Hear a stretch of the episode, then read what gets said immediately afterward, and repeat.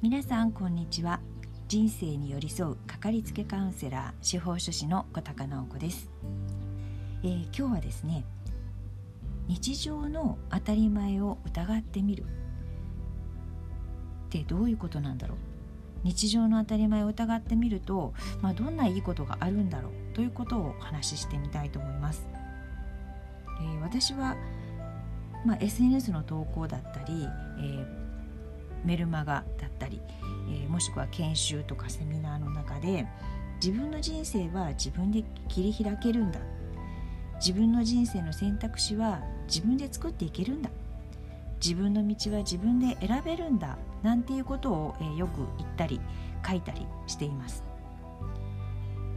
ただそれって具体的にじゃあどうしたらそうなれるのか。考えた時に一つの答えとして日常の当たり前を疑ってみることなんじゃないかと思うんですね。この日常の当たり前を疑ってみるってうんこれからの、まあ、今これ今の時代ですね答えのない時代と言われ情報があふれる時代の中でこのたくさんの情報の中から自分に合いそうな答えを見つけるとかうんしっくりくる一番近いものを探していくってもうめっちゃストレスだし疲れるしと思うんですね。で情報は活用しながらも自分で考えて答えを作っていく力がこれからますます必要なんじゃないかと思っています。うんとその自分で考えて答えを作っていく力ってまさにその日々意識してこの当たり前の中からいやこれがもし当たり前じゃなかったらどうなんだろうかっていう発想を持ってるか持っていないかで、えー、大きく差ができていくというか、えー、力の蓄え方が違ってくるんじゃないかなと思うんですね。まあ、あの人がああ言ってるからこちらにはこう書いてあるからっていうふうに情報に振り回されて結局分からなくなって思考が停止してしまう。なんかもう考えるのやめてしまうっていうことよくあると思うんですけれども結局その情報がたくさんある中で正しいか間違っているかどっちを選んだら自分は正しい道に行けるのかっていうふうに考えるから分からなくなるのであって正しかったか間違ったかは結果論であって後にならないとわからないというよりも起こった事象って変わらないけれどもその起こった出来事が自分にとって有利に働いたか不利に働いたか自分にとって良かったか悪かったかっていうことを判断しているのは結局自分であってあの意味付けっていうのは自分がしていることだと思うんですよね。うん、なのでそれをそのうん情報の中から自分に合いそうなものを選んだ時ってああ間違ったとかあこれは良くなかったっていうふうに、えー、自分ななんというかな後付けで理由をつけたくなるんですけれどもそうではなくって自分が出した答え自分が見つけた作った答えであればそれはそれで一つの経験として、えー、また生かしていくっていうことができるんじゃないかなと思うんですね。でその力のつけ方、うん、なんかすごく大げさだしなんか大層だしなんかちょっと偉そうだった気も感じもするんですけれどもその力のつけ方って、うん、その日常の当たり前を疑うっていうことなんだけれどもその日常の当たり前を疑うって具体的にじゃあどうかって、まあ、さっきから言ってることなんですけどね、まあ、例えばえー、まあ、最近だったら、えー、小麦粉の値段が上がりましたとか何かいろいろ物の値段が上がってますって言った時にじゃあこの値段が上がりすぎて買えなくなったらどうなるんだろうとか、えー、最近ではうちはなんかあのコーヒーのいつも買ってるコーヒーのパックのなんか値段が上がっててで夫が言うには100円ぐらい上がってるっていうんですよね。うん、でそうなるとじゃあ私たちの日常の中で、えー、コーヒーって飲めなくなるってくるのかもねなんていう話をしたんですけれどもね。じゃあどうするっていう。じゃあ別に飲まないなら飲まないでもいいんじゃないっていうね、えー、ところに、え2人の話では落ち着いたんですけれどもその中からもっと深めるとすればじゃあそもそも、えコーヒー豆ってどこで作られててえどんな生産をされていてどうやって日本に入ってきて今私たちの手元に届くのかっていうところを見ていくとじゃあ本当にその値段が上がった時に高いお金を払ってでも買いたいものなのかどうか欲しいものなのかどうかっていうことを判断できてくるのかなと思うんですよね。でつい最近の私の体験からすると,、えー、と3連休、えー、鳳凰山というね南アルプスの山登りに行ってきたんですけれども、えー、そこはあの氷点下もう 2500m ぐらいのところでキャンプテントを張って、えー、キャンプをしてきたんですけどねでそこから山に登ったんですけど、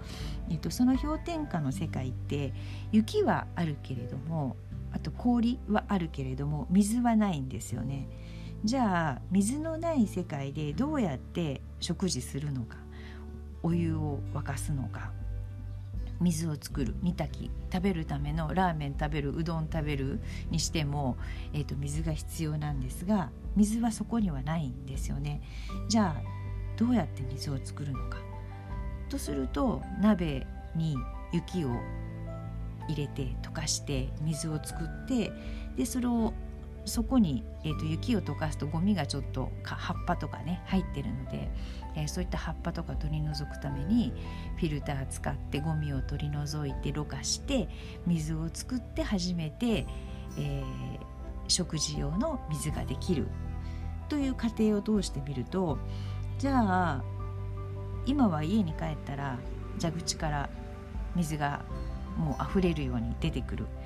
もしこの水が出なくなったら私たちどうするんだろうとかそのそういう経験だったり、えー、ちょっとしたニュースの中から日々私たちが当たり前に使っているものや、えー、スーパーで買ってきているものがなくなった時に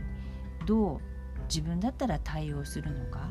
もうそれは本当に答えがないと思うんですね。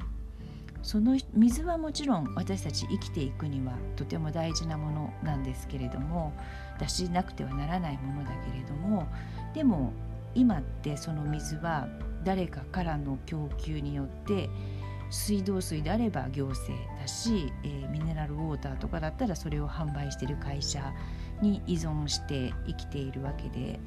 それがもしなくなった時にじゃあどうやって生きていくんだろう水がなかったらもうしょうがない なんかこうなどこか誰かが供給してくれるのを待っているのかそれこそそのどこかから水を作るということを自分でやっていくのかっていうことで、うん、生き方の質というか能動的に生きるっていうことのなんか本質が見えてくるのかななんていうふうに思いました。まあ、これも私にとってまだまだね、あの深めていきたいとテーマではあるんですけれども人によってはそのなんだろう非日常私のように非日常の中から気づくこともあるでしょうし日常の中から、えー、いやもしこれがなかったらって仮説を立てることでより深く、えー、そのものの流通だったりその存在そのものの価値だったり、えー、それを供給してくれている人たちがどういうつながりがあるのかとか、まあ、いろんな角度からね、えー、掘り下げてみることができると思うんですね。でそうやって考えていく自分の中で問いを立てていくことでこれからのその答えのない時代今現在の答えのない時代だった時代と言われ、えー、情報過多の時代情報パンデミックと言われる時代の中で、えー、自分自身の自分の人生を切り開いていくってどういうことなのかなとか自分の道を自分で選択するってどういうことなのかなっていうことの本質があるのかなというふうに思いました。はいだからその日常の当たり前を疑うって当たり前の中にいると当たり前ってそもそも何なんだっけっていう感じで、えー、分からなくなってくるんですけれどもヒントとしてはそんな情報であったり、えー、非日常的な経験の中からあこれがもしなかったらどうなんだろうっていう発想から、えー、自分なりに深めていくっていう方法があるんじゃないかなというふうに思いました。はい皆さんの、えー、これからのその人生の中でこれがまた一つ何かお役に立てたら嬉しいなと思います。はい今日も聞いてくださってありがとうございます。それではまた。